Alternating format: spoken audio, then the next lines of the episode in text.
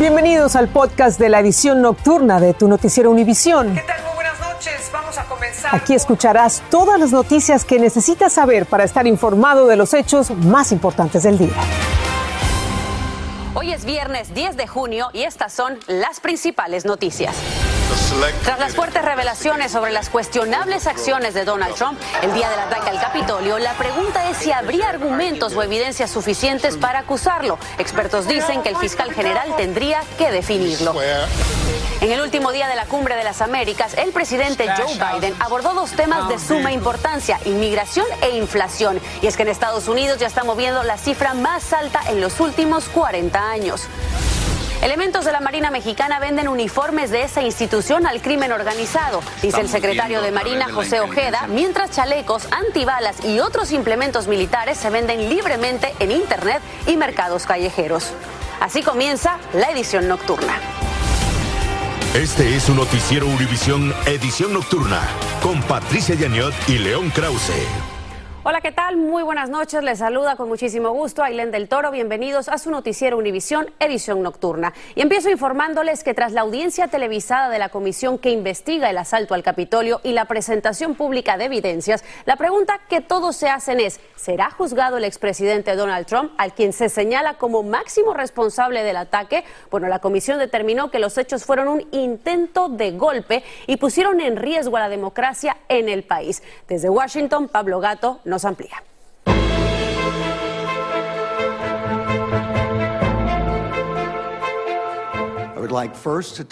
La pelota está en la cancha del fiscal general Merrick Garland. ¿Encausará o no a Trump tras las acusaciones del comité del 6 de enero y la evidencia que provean? Va a ser difícil que no lo encauce tras escuchar toda esta evidencia, afirmó el famoso abogado republicano George Conway, esposo de la ex asesora de Trump, Kellyanne Conway. January 6 was the culmination of an attempted coup. La comisión acusó a Trump de orquestar un intento de golpe de Estado y activar un plan para materializar ese golpe. Según el comité bipartidista, Trump difundió falsas acusaciones electorales, planeó reemplazar al fiscal general, presionó al vicepresidente Mike Pence, presionó a funcionarios estatales, instruyó a funcionarios estatales a mentir, reunió e instigó a la turba e ignoró planes para parar la violencia. Trump responde que el comité descartó evidencia a su favor y sacó testimonios de contexto. También dijo que su hija Ivanka estaba desconectada cuando afirmó al comité que no hubo fraude electoral. El Departamento de Justicia ya ha comenzado a encausar a diversas personas en las Cortes Federales por lo ocurrido el 6 de enero. El fiscal general fue enfático al respecto. Declaró que todos los implicados en los eventos del 6 de enero encararán la justicia. Sembrar la desconfianza en las elecciones, criticarlas como corruptas, fraudulentas, eh, intentar de, de cambiar los resultados poner presión sobre funcionarios que velan sobre el procedimiento electoral para que encuentren votos necesarios para que Trump pueda triunfar. Y más, es claramente golpista. Los aliados de Trump afirman que la comisión está politizada. La decisión del fiscal general será histórica. En Washington, Pablo Gato, Univisión. Muchas gracias, Pablo. Y el Departamento de Justicia advirtió que va a proteger a la Corte Suprema y las residencias de los jueces que la integran. La advertencia coincide con protestas frente al edificio de la Corte en Washington y las residencias privadas de varios magistrados. Las manifestaciones son por las inminentes decisiones del Supremo sobre el aborto y la segunda enmienda, la cual se invoca para proteger el derecho a comprar armas de fuego. Y el presidente Joe Biden dijo que las empresas de transporte de productos y el presidente ruso Vladimir Putin son responsables por la inflación causada por el aumento de precios de la gasolina y la crisis de suministro. También habló sobre la inmigración en el último día de la cumbre, como nos dice Dulce Castellanos. The Los Angeles Declaration on Migration and Protection. Con la Declaración de Migración y Protección de Los Ángeles, un acuerdo histórico, más de 20 países se comprometieron a abordar la crisis migratoria en las Américas. Nuestra humanidad común exige que nos preocupemos por nuestros vecinos al trabajar juntos, dijo el presidente Biden. Pero debido a la ausencia del presidente de México, algunos críticos ponen en duda el éxito del acuerdo. se ausentan México, Honduras, Guatemala y El Salvador a nivel de presidente, yo pienso que eso dice mucho de que no habrá una solución del fenómeno migratorio para realmente atender el fenómeno en ambos lados de la frontera. Sin embargo, el país vecino participará y proveerá visas de trabajo para más de 15 mil inmigrantes de Guatemala.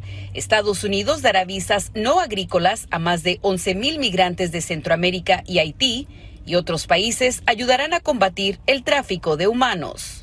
Esta mañana el presidente Biden también abordó el tema de la inflación, que hoy alcanzó un nivel no antes visto desde hace 40 años. No hemos visto nada como el impuesto de Putin sobre los alimentos y el gas, dijo Biden desde el puerto de Los Ángeles, refiriéndose al aumento de costos por la guerra entre Rusia y Ucrania. Esto ya está fijo y quizás va a durar muchos meses más, entonces hay que seguirnos preparando, seguir ahora sí educándonos financieramente para poder cómo conseguir las cosas más baratas donde sea posible y no gastar tanto ni endeudarse. One of the key ways to fight inflation el mandatario agregó que una manera de combatir la inflación es reducir el costo de la movilización de bienes en la cadena de suministro. La novena cumbre de las Américas concluyó esta tarde. En Los Ángeles, Dulce Castellanos, Univisión. Y ahora atención con esto, porque los viajeros que vengan del extranjero aquí a Estados Unidos ya no van a necesitar una prueba negativa de COVID-19 para entrar al país. El gobierno va a eliminar ese requisito al considerar que simplemente pues ya no es necesario. Esto sin duda es un gran alivio para la mayoría de los pasajeros porque el examen de COVID aumenta el estrés propio de todos los viajes. Vilma Tarazona nos amplía. A partir de este domingo 12 de junio, Estados Unidos ya no exigirá una prueba negativa de COVID-19 a los pasajeros que vienen del exterior. La medida que exigía la prueba a los viajeros, independientemente de su estado de vacunación, fue implementada por la administración Biden el año pasado, cuando la contagiosa variante Omicron se propagó por el mundo. El doctor Alberto Domínguez dice que desde entonces las condiciones han cambiado, por lo tanto, está de acuerdo con que ya no se exija la prueba negativa de COVID-19 a las personas que entran a Estados Unidos. Mi opinión es que definitivamente la frecuencia con la que el COVID se está presentando es muy baja. Eh, está tan baja como podría ser más o menos la frecuencia con la que estamos viendo o hemos visto durante todos estos años la frecuencia del flu. Eh, y esa es una frecuencia que podemos tolerar sin medidas especiales de control. En los aeropuertos del país los viajeros recibieron con beneplácito la noticia. Creo que estoy de acuerdo. Sí, viajé recientemente y fue un problema bien grande virar de Turquía. No sabíamos y tuvimos que casi perder el avión. Creo que estamos bien, mientras que nos sigamos cuidando. Los Centros para el Control y la Prevención de Enfermedades CDC revisarán la medida dentro de 90 días para asegurarse de que no haya habido ningún cambio, como por ejemplo una nueva variante que los obligue a restablecer la exigencia de la prueba. La industria de viajes dice que esta medida podría aumentar el número de viajeros, ya que muchos se abstenían de viajar al exterior por temor a quedar atrapados en otro país en caso de dar positivo al COVID-19. Desde el Aeropuerto Internacional de Miami, Vilma Tarazona, Univisión. Y bueno, ahora vamos a pasar con la alerta del FBI sobre el aumento de extorsiones sexuales mayormente a varones adolescentes. Pero ¿cómo funciona? Bueno, pues delincuentes se hacen pasar por chicas jóvenes que los presionan para producir imágenes y videos sexuales en redes sociales y luego los amenazan con divulgarlas si no les entregan dinero. Danay Rivero reporta el llamado sextorsión. Veamos. Muchos padres de familia temen lo que sus hijos puedan estar haciendo en las redes sociales, especialmente luego de que el FBI emitió una alerta de un aumento de incidentes de sextorsión que involucra a los menores. Tenemos que aprender a vivir, pero también de eso tenemos que aprender a enseñarles a nuestros hijos que tienen que tener mucho cuidado, que hay que aconsejarlos que no presten atención a todo lo que les cae en las redes sociales. En 2021, el Centro de Denuncias de Delitos en Internet del FBI recibió más de 18 mil denuncias relacionadas con la extorsión sexual e informaron que este número está camino a duplicarse. Además aseguran que en la mayoría de los casos el delincuente se hace pasar por un niño y se pone en contacto con él a través de las redes sociales o las aplicaciones de juegos, fingiendo un interés romántico casi siempre entran como si fueran amistades. Entonces, saber exactamente cuáles son las amistades que están ellos en su, eh, vamos a decir, en su Snapchat, en, su Instagram. Y si hay alguien ahí que de verdad no conoce, de lo que debe hacer es eliminarlo. Los investigadores dicen que los depredadores son expertos en ganarse la confianza de los niños. Entonces adquieren sus contraseñas para obtener acceso a todas sus redes sociales. También los engañan para que compartan fotos o videos explícitos de ellos mismos. Luego utilizan esas imágenes para extorsionarlos. Muchos de los casos no son reportados porque para la persona es vergonzoso. Algunos menores quedan tan marcados que sufren depresión y hasta atentan contra sus vidas. Y si cree que alguna persona que conoce o usted está siendo víctima de este tipo de extorsión, las autoridades recomiendan comunicarse con ellos inmediatamente y no borrar de su dispositivo algún material que pudiera servir como evidencia. Desde Miami, Florida, Danay Rivero, Univisión. Gracias, Danay. Es terrible de verdad, pero ahí tiene las recomendaciones de las autoridades. Estás escuchando el podcast de tu noticiero Univisión.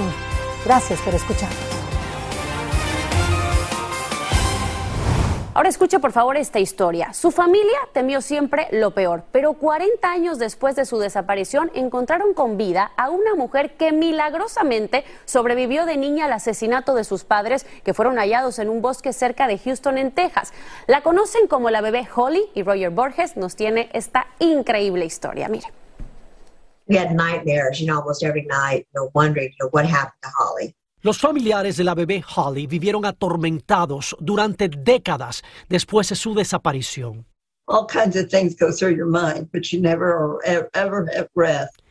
Tenían razón para temer lo peor, dice su abuela. Su familia no había sabido de la pequeña y de sus padres Dean y Tina Klaus desde 1980. La pareja de recién casados de Florida había sido encontrada muerta en 1981 en una zona boscosa cerca de Houston, Texas. Fueron hallados con marcas de golpes, atados y habían sido estrangulados, pero fue hasta el año pasado, o sea, 40 años después, que pudieron identificarlos. Y la pregunta era, ¿qué pasó con la niña? Era un gran misterio.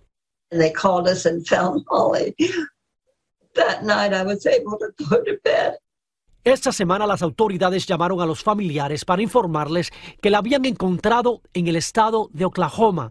Su abuela dice que esa noche por fin pudo dormir. Aquí vemos a Holly, quien ahora tiene 42 años de edad, posando con una foto de sus padres y de ella cuando era una bebé. Y finalmente pudo hablar por Zoom con su familia biológica.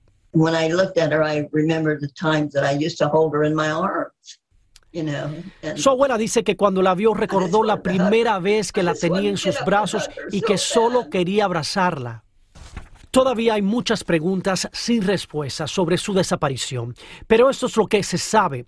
Según las autoridades, cuando era niña, Holly fue dejada en una iglesia de Arizona por dos mujeres pertenecientes a un grupo religioso y eventualmente fue adoptada por una familia. En Miami, Roger Borges, Univision. Qué historia, como sacada de una película. Y miren, informes de inteligencia revelan que algunos efectivos de la Marina Mexicana venden sus uniformes al crimen organizado. Así lo informó el propio secretario de la Marina, quien dijo además que se investiga la venta de otros implementos militares por Internet. Pero como explica Jessica Cermeño, varios equipos de uso militar también se venden sin restricciones en negocios ambulantes. Julieta Cruz lleva dos años vendiendo equipo táctico en una tienda en el oriente de la Ciudad de México. Ahora sí que la gente que nos busca aquí en un, en un lugar establecido es porque sabe, ¿no? Que es, no sé, mercancía que entró legalmente al país. Es que ahora más que nunca esta mercancía apócrifa con insignias oficiales está disponible para cualquiera. Lo mismo en los mercados callejeros que en Internet. Es algo que está a la vista de todos, creo, ¿no? Y que creo que no hacen nada por controlar, ¿no? Que cualquiera puede comprar. Y eso hace que nadie sepa si los uniformados que están en las calles son de los malos o de los buenos. El diario mexicano Milenio reveló que en lo que va del gobierno de Andrés Manuel López Obrador se han incautado más de cuatro mil chalecos antibalas con insignias que parecen oficiales o con las siglas de grupos criminales. Equipo que hemos visto lo mismo en Michoacán o Tamaulipas que entre los sicarios del cártel de Sinaloa placas hechas con algún acero que, que no, no, no, les brinda la protección pues, eh, adecuada como los chalecos que cuentan las Fuerzas Armadas. Esta mañana los secretarios mexicanos de Marina y Defensa aseguraron que ya se está investigando este grave problema. Estamos viendo a través de la inteligencia naval eh, de dónde vienen esas plataformas, porque muchas veces están ocultas. Es que en algunos casos los propios agentes venden su equipo. En la capital mexicana la oferta de equipo táctico es diversa y las tiendas formalmente instaladas como esta son la minoría. Por eso esta escolta, un militar retirado, exige regular. Que sea prohibitivo para personal civil, que únicamente sea para la venta a gente de seguridad, a las Fuerzas Armadas, Fuerzas Policíacas. No es como ir a comprar una patrulla. Tú no puedes ir a comprar una patrulla nada más porque sí. En la Ciudad de México, Jessica Cermeño, Univisión. Y Colombia se alista para una segunda vuelta electoral el próximo domingo y la contienda entre Gustavo Petro y Rodolfo Hernández ha dado un gran giro en las últimas 24 horas. Pues bien, videos secretos de la campaña de Petro fueron filtrados a los medios y ahora Hernández asegura que recibió amenazas de muerte. Amenazas que Hernández sugiere vienen de la campaña de Petro. Esto le dijo Gustavo Petro a Patricia en Janiot PM. ¿Qué le responde? Pues Patricia, ahí sí acabas de presentar una declaración directa de alguien difamando. Eso sí es una difamación. Fíjate cómo es la paradoja de la vida. Lo que acabas de presentar es una difamación. ¿Por qué? Si alguien ha estado amenazado en Colombia, incluso con medidas cautelares de la CIDH, soy yo. Tuve que ir brindado a las manifestaciones Ahí están las fotos, ustedes mismos las publicaron. Rayos láser, amenazas escritas, intentos de asesinato. Hasta nos tocó descubrir uno, porque el Estado colombiano no lo hizo, nos tocó a nosotros. No se pierda la entrevista completa por VIX este domingo a las 8 de la noche, tiempo del este del país. En más información, en medio de la inflación más alta en los últimos 40 años, el precio promedio que los estadounidenses estamos pagando por la gasolina ronda ahora los 5 dólares por galón. Según la AAA, la media nacional se situó este jueves en 4.97 dólares el galón, 1.90 dólares más que hace un año. California tiene el precio medio más alto con 6.40 dólares el galón. Los expertos además pronostican que el precio seguirá subiendo. Y una nueva encuesta revela que muchos estadounidenses siguen haciendo ejercicio a pesar de las lesiones, lo que empeora, por supuesto, que las cosas. La encuesta de Orlando Health concluye que casi uno de cada cinco estadounidenses siente mucho dolor mientras hace ejercicio y lo sobrelleva en lugar, bueno, pues de descansar para poder curarse. Un hombre murió cuando una viga de advertencia derribada por un camión cayó encima de su auto en una carretera de Las Vegas. La víctima viajaba detrás del camión de construcción y el impacto de la viga contra su vehículo resultó fulminante. Lo declararon muerto en la escena y el trágico accidente obligó al cierre parcial de esta autopista. El gobernante de Venezuela, Nicolás Maduro, arribó a Irán como parte de una gira oficial que incluye a Turquía y Argelia. Desde el 2020, el régimen chavista ha expandido la cooperación con el régimen iraní, en particular en proyectos de energía y petroleros. Ahora, las dos naciones van a firmar un acuerdo de cooperación por 20 años. Y nos despedimos con una buena noticia. Luego de ser cancelado, el desfile del orgullo de Aurora tendrá lugar este mes. Y esto gracias a que la Unión Americana de Libertades Civiles amenazó a las autoridades de Illinois con llevar el tema del permiso del desfile a los tribunales. Ahora la comunidad LGBTQI podrá mostrar su orgullo como muestra de inclusión social. Muy bien. Y así llegamos al final con las noticias más importantes a esta hora. Que tengan muy buena noche. Así termina el episodio de hoy de Tu Noticiero Univisión. Gracias por escucharnos.